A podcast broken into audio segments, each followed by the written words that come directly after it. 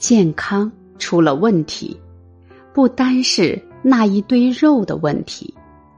接纳并欣赏你的世界里的一切，与之和解了，身体就通畅舒服了。简单就是养生，快乐就是养生，满足就是养生。养生养的不是身体，而是心灵。身体。不仅是灵魂的住所，更是灵魂的传感器。世界万物就是个大拼图，我就是其中一片。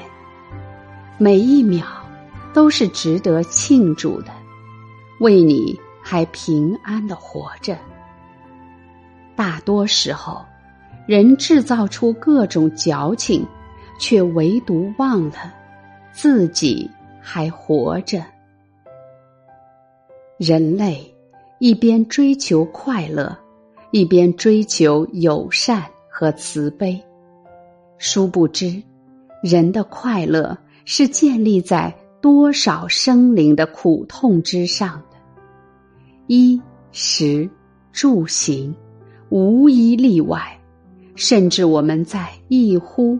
一吸间，就有无数的微小生命随之毙命了。你的不是你的，我的不是我的，他的也不是他的。看到了竞争，就迷失了自己。物质世界的二元对立。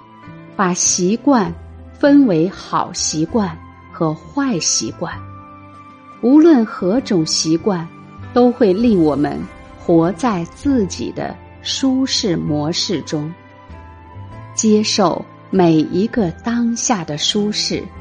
也许在下一刻，它成为了那一刻的不舒适，那旧习惯就自然改变和消失了。习惯不是打破的，而是自然而然更新的。与黑暗同行，是为了早日曙光来临。人类总想着驱赶，赶是赶不走的。离开了你，又去了他那里；离开了他。又来到了你这里，这叫交叉感染。光照进来，黑暗即刻消失，没有过程。太阳要照耀，纵然漫天尘土，也难遮挡那万丈光芒。爱意要滋养。纵然缄默不言，也难掩饰它吐露芬芳。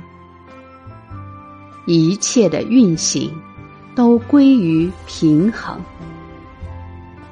误解其意，切记切记，人人自解，坐井观天，见解见心。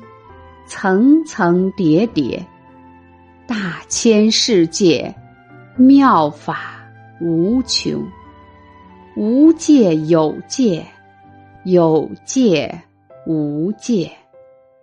无有是处，处处皆你。